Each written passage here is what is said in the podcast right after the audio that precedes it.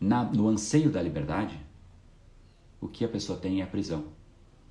Esse é o paradoxo da liberdade. Aquele que busca a liberdade e tem atitudes de um indivíduo que pensa única e exclusivamente na liberdade, a última coisa que esse indivíduo jamais terá é a própria liberdade.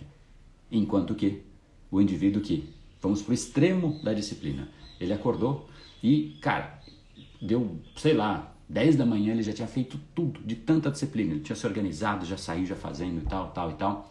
Deu 10 da manhã, ele fez tudo. Que seja meio-dia. Meio-dia. Ele está livre. Meio-dia ele está livre, ele vai lá comer aquilo que está alinhado à disciplina dele. Então ele tem um corpo que também é livre. E com esse corpo ele é livre para andar, para correr, para passear, para explorar o mundo, para viajar.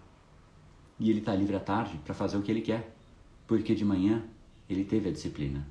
Então, a disciplina é associada à prisão. Mas se alguém preza a liberdade, o único caminho, a porta que te leva à liberdade é a disciplina. Mas as pessoas não passam por essa porta, porque essa porta, na mente delas, está escrita está escrito prisão. Sim, está escrito prisão na sua mente, mas tira essa placa, porque é essa porta que te dá acesso à liberdade.